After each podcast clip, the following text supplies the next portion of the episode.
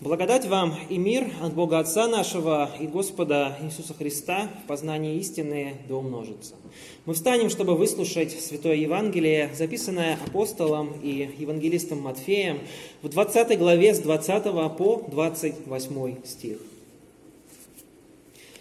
Тогда приступила к нему мать сыновей Зеведеевых с сыновьями своими, кланяясь и чего-то прося у него. Он сказал ей – чего ты хочешь? Она говорит ему, скажи, чтобы сии два сына мои сели у тебя один по правую сторону, а другой по левую, в царстве твоем. Иисус сказал в ответ, не знаете, что просите. Можете ли пить чашу, которую я буду пить, или креститься крещением, которым я крещусь? Они говорят ему, можем. И говорит им, чашу мою будете пить, и крещением, которым я крещусь, будете креститься, но дать сесть у меня по правую сторону и по левую не от меня зависит, но кому уготовано Отцом моим. Аминь. Это Святое Евангелие. Пожалуйста, присаживайтесь. Возлюбленные Господом, как уже было сказано в начале богослужения, сегодня мы с вами вспоминаем святого Иакова и святой апостол Иаков, как и его отец Зеведей и младший брат Иоанн, он был рыбаком. Когда сыновья Зеведеевы услышали призыв Господа, они оставили лодку, они оставили отца в своей лодке, все, что имели, и отправились за Христом, чтобы стать ловцами человеков. Вместе с Симоном Петром сыновья Завидеевы были самыми приближенными ко Христу и самыми любимыми учениками Господа. Из двенадцати лишь Петр, Иоанн и Иаков стали свидетелями воскрешения дочери Иаира. Только им Господь позволил увидеть свое преображение и а, борение о чаше, которое происходило в Гефсиманском саду, как мы помним, и тем самым, по мнению некоторых толкователей, он показал им, что он истинно Бог и истинно человек. Действительно, братья Иоанн и Иаков были очень похожи, но в отличие от апостола и евангелиста Иоанна Богослова, который прожил очень долгую жизнь и почил, как опять-таки было сказано в глубокой старости, а, в своей постели апостол Иаков претерпел мученическую кончину в 44 году в Иерусалиме по приказу Ирода Антипы. Об этом сегодня мы прочли в нашем послании в книге «Деяний святых апостолов». А, и а, что стоит сказать, что действительно апостол, и евангелист Марк, он говорит о том, что оба братьев имели очень э, порывистый нрав, и за это Спаситель дал им прозвище, греческое прозвище Ванергейс, то есть в переводе «сыны Громовы». И чтобы понять почему, достаточно вспомнить один момент, который описывает евангелист Лука, котором братья, обозленные отказом самарян встретить Мессию, восклицают, «Господи, хочешь, чтобы мы приказали огню сойти с неба и истребить их?» Ну, вот так вот. Э, самаряне Иисуса не приняли, а братья, они уже выдумывают всяческие различные кары для них. И, конечно, Господь Иисус Христос а, не хотел никакого наказания, Он не хотел, чтобы подобно апостолу, а, а, подобно пророку Илию, был какой-то огонь с неба, и все те, кто не хочет видеть Иисуса, были истреблены. Нет. И а, дело в том, что и Иоанн, и Иаков, они считали, что они действительно любят Господа, и вот таким образом проявляют свою любовь. Однако, как пишет апостол Павел в своем знаменитом гимне любви, любовь не мыслит зла, она не бесчинствует, а милосердствует. И поэтому опечаленный Христос говорит такие слова. «Не знаете, какому духу принадлежите». И тем самым, по сути, он призывает а, пылких юношей к покаянию. Другой отрывок, который мы прочли с вами только что, а, отрывок евангельский, свидетельствует о честолюбии братьев. Соломия, а, их мать, просит Спасителя обещать, чтобы Иоанн и Иаков воссели в его царстве один по правую руку и другой по левую. То есть, по сути, стали его приближенными. При этом, как опять-таки свидетельствует библейский текст, э, в то самое время, пока мама просит э, видных позиций у Христа, и Иоанн, и, Иак, и Иаков, они присутствуют здесь же, то есть рядом с ней. Кто же была такая Соломия? Соломия была одной из женщин, которые сопровождали Христа в его миссионерских путешествиях, которые ему служили. И братья, вероятно, полагали, что они могут э, попросить э, свою маму ходатайствовать о них, и ей Христос отказать никак не сможет.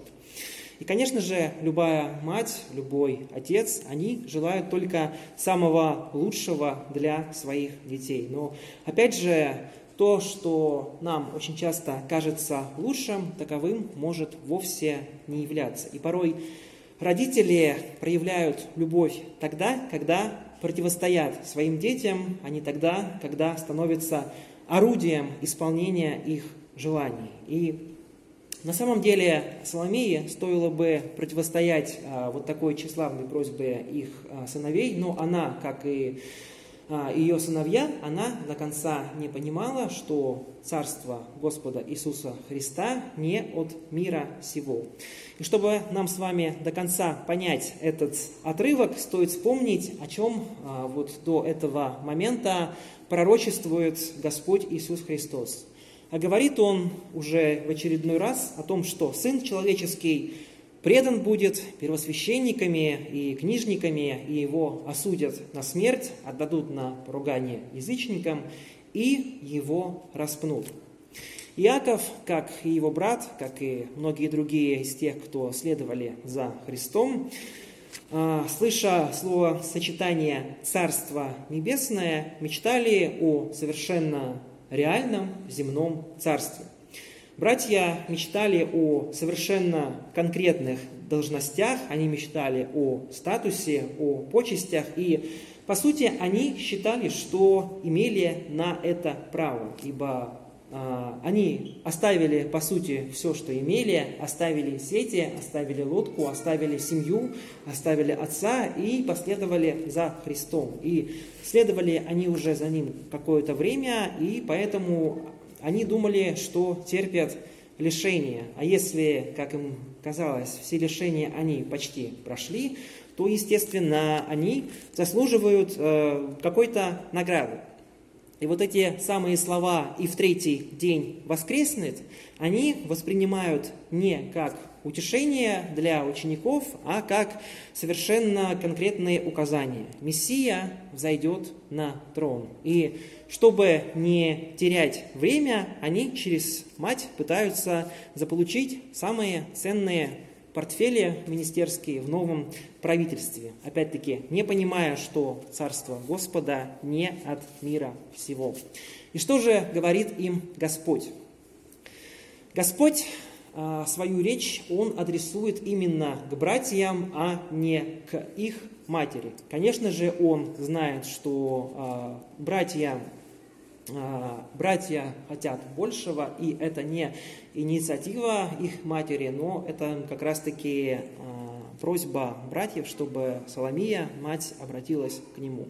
Что же отвечает он братьям? Он говорит, не знаете, о чем просить. То есть в первый раз, когда Иоанн и Иаков хотели сжечь э, самарянскую деревню, он тоже сказал им, не знаете. Но он сказал им, не знаете, какого вы духа. Сейчас, по сути, братья продолжают находиться в неведении о своем духе, и Христос говорит, не знаете, о чем просите.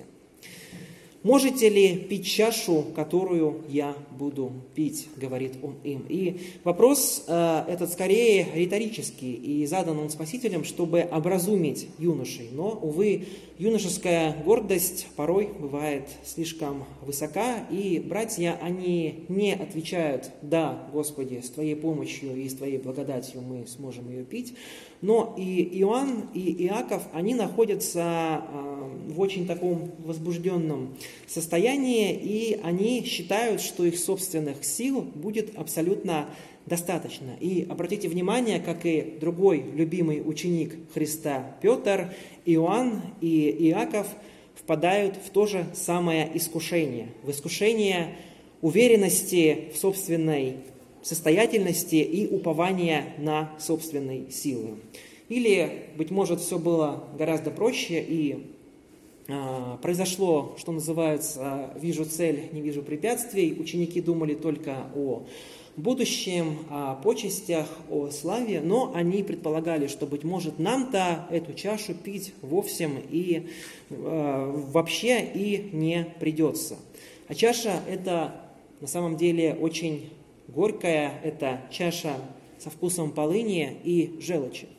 Сегодня я уже говорил о Гефсиманском борении Спасителя, и если мы э, помним этот момент, э, Христос просит учеников бодрствовать, Христос просит молиться вместе с Ним, но ученики этого испытания не выдерживают, и Господь молится, Господи, пусть эта чаша э, минет меня, хотя Потом он добавляет, впрочем, не моя воля будет, но твоя. И, конечно же, Господь, он, он знает, что его ждет, он знает, какие муки будет испытывать его тело, какие поношения он будет выносить. И э, очень часто мы с вами, когда вступаем в христианскую церковь, мы входим в общение с Господом э, через крещение, либо мы уже были крещены, и вот здесь перед алтарем происходит э, обряд конфирмации, и в обряде конфирмации есть, конфирмант должен дать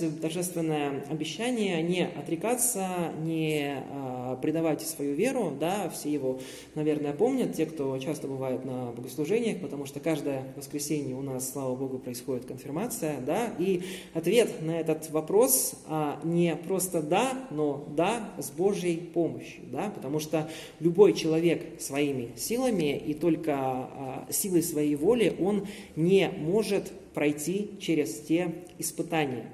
Обратите внимание, что Христос а, говорит про чашу и про крещение. Под крещением понимается очищение, омытие в водах скорби. И некоторые из христиан погружаются в эти воды скорби очень далеко, так, до такой степени, что вода достигает до их души. Другие же просто опрыскиваются ими. Э, одни будто проходят через водопад, другие опять-таки чувствуют только э, легкие брызги, но э, любой христианин в своей жизни так или иначе должен пройти через вот такое крещение. Христос часто говорит о том, что следует отвергнуться себя, взять свой крест и следовать за ним. И часто возникает вопрос, а что такое крест?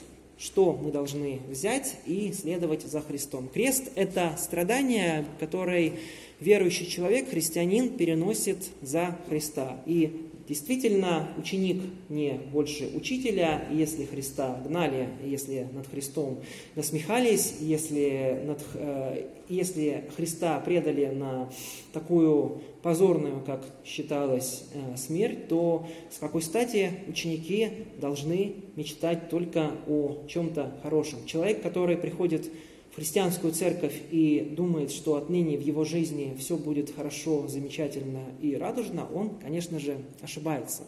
Другой вопрос в том, что а, каждому из нас следует задать себе вопрос, а, могу ли я пить эту чашу и могу ли я с помощью Божьей креститься этим крещением. Да? И если в моей жизни получится так, что мне придется за Христа пить горькую чашу и креститься крещением, смогу ли я не сказать, что от этой веры я отрекаюсь и Христа я вообще не знаю, но пройти ради Христа через все испытания. Что, собственно, для нас дороже? А, либо какие-то мирские блага, спокойная жизнь, э, спокойная старость, да, либо, опять-таки, правда и следование за Христом.